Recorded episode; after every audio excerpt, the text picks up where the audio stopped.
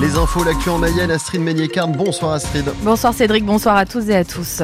On fait un petit point sur la météo, c'est toujours gris. C'est toujours gris avec peut-être des éclaircies pour demain. On en profite parce que dimanche, c'est le retour de la pluie. Le point complet après votre journal. Un homme placé sous contrôle judiciaire après avoir menacé une directrice d'école. Ce parent d'élève a appelé l'école Jules Verne de Commer dans le Nord Mayenne et menacé de commettre un crime.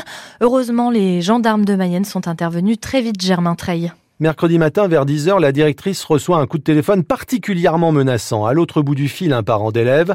Immédiatement, et vu la violence des propos, la chef d'établissement déclenche le plan particulier de mise en sûreté, un dispositif d'alerte de l'éducation nationale.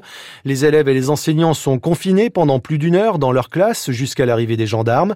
Les forces de l'ordre sécurisent l'école. Une fois tout danger écarté, les enfants et les profs regagnent les salles en fin de matinée. Le maire de Commer est présent. Il rassure des parents angoissés venus chercher les gamins pour le déjeuner. L'enquête par ailleurs avance très vite. Les gendarmes de Mayenne identifient, interpellent et placent en garde à vue un homme de 42 ans qui nie avoir passé le fameux coup de fil qui a provoqué l'effroi dans la commune.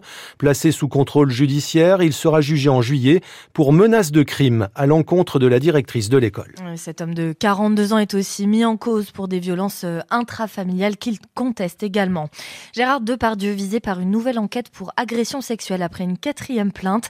L'acteur de 75 ans déjà visé par une information judiciaire pour viol est sous le coup d'une nouvelle enquête, donc après une plainte déposée en janvier par une ancienne assistante. Les agriculteurs mayennais dans les rayons des grandes surfaces. À huit jours du lancement du salon de l'agriculture, les agriculteurs se mobilisent à nouveau. Ils ont vidé les rayons du centre Leclerc de Saint-Berthevin cet après-midi.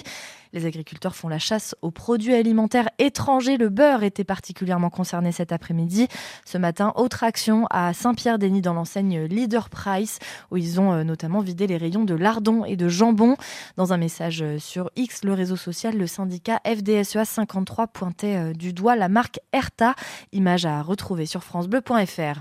Pour répondre à cette colère justement des agriculteurs, le gouvernement passe la seconde.